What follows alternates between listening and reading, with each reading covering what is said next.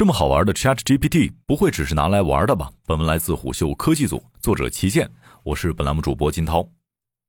OpenAI 在十二月一号发布的自然语言识别 NLP 新模型 Chat GPT，刚刚与广大网友度过了一个愉快而又有意义的周末。该模型是 OpenAI 在二零二零年推出的 NLP 预训练模型 GPT 三的衍生产品。在此之前，一直有预测 OpenAI 将在今年年底或明年年初推出 GPT 四。虽然本次放出的 ChatGPT 被称为 GPT 三点五，而不是 GPT 四，但业内人士同样认为这将是对 NLP 以及人工智能领域有重要意义的一款模型。ChatGPT 一经发布就被 OpenAI 挂到官网上，接受广大网友的检测。免费公测版本的服务器很快被热情的测试用户挤爆了，一时间，针对 ChatGPT 的调戏、探讨、询问、闲聊贴刷屏了 Twitter 和朋友圈。那么，ChatGPT 有多厉害呢？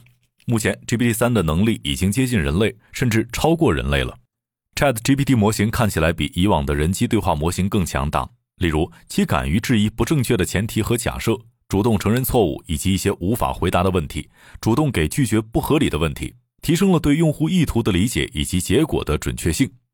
与之前的 GPT 三不同，相比于此前海量学习数据进行训练，Chat GPT 当中人对结果的反馈成为了 AI 学习过程中的一部分。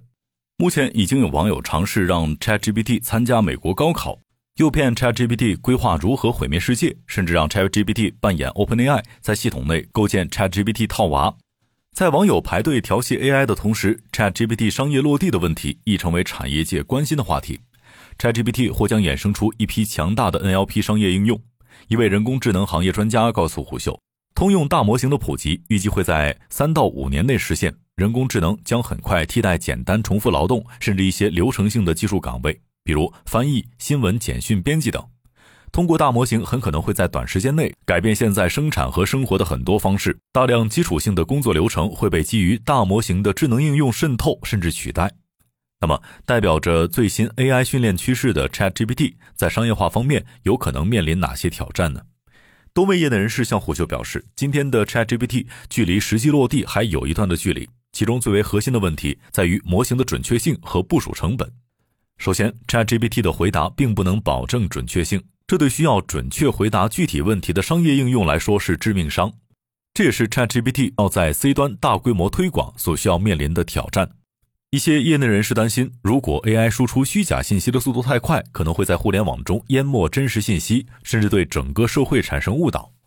这样的担心不无道理，也并非没有先例。Meta 早些时候推出的一款大型科学语言模型 Galactica，就因为回答问题过于放飞自我，在网上输出了大量凭空捏造的虚假内容，仅上线三天就匆匆下架了。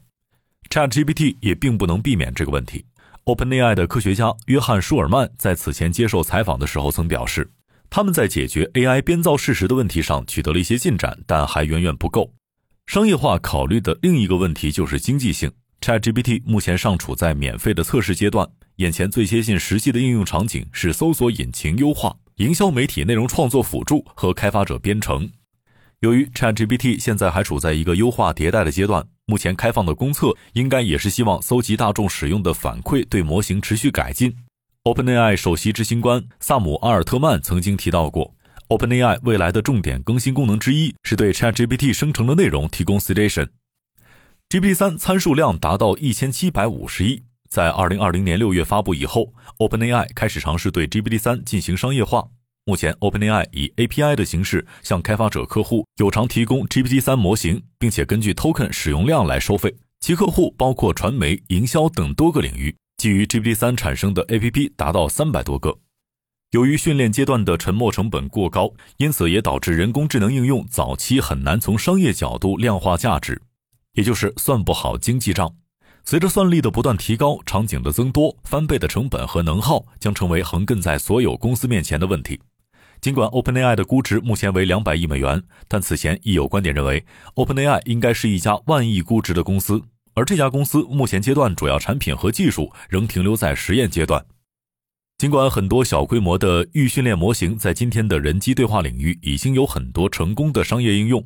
但像 ChatGPT 这样的大规模的模型，在 To B 领域当中部署的难度很高，部署速度慢，成本高，商业价值也不明确，因此仅能停留在搜索、文化、娱乐等应用领域。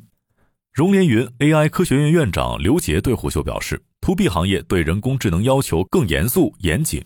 目前的人机对话内容主要集中在客服、外呼、营销等领域，需要有针对的模型库。刘杰认为，包括 ChatGPT 在内的 NLP 在商业化上还处在一个螺旋上升的阶段，未来应用场景很广，但当下技术和商业模式还需要尽快找到一个共振的频率。不过，也有很多人认为，ChatGPT 未来的应用领域未必局限在人机对话，可能会扩展到更多的应用领域，例如程序问题的识别和搜索引擎等。只是不论是哪一点，其都无法避免那些商业化的难题。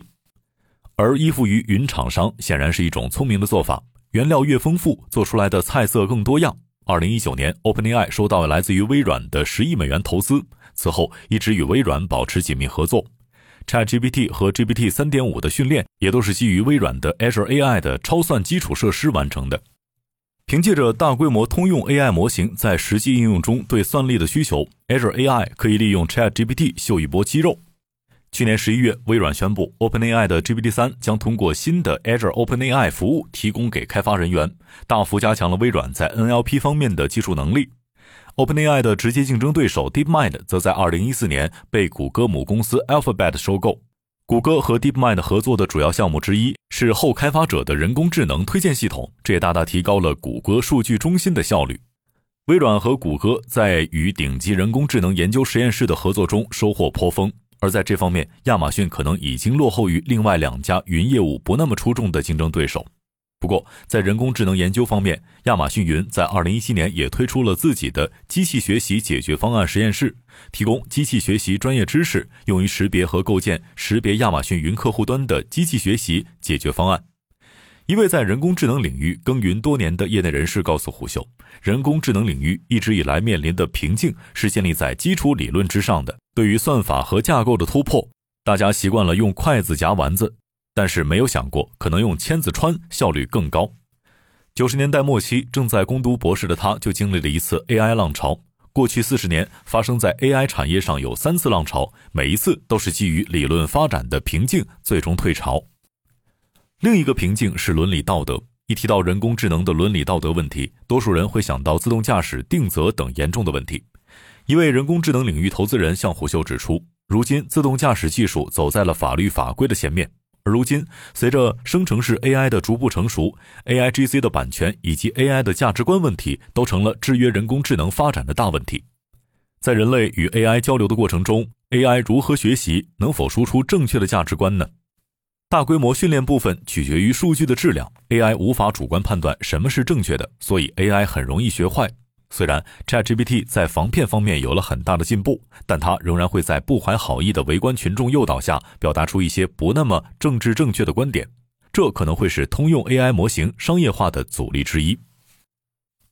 商业洞听是虎嗅推出的一档音频节目，精选虎嗅耐听的文章，分享有洞见的商业故事。我们下期见。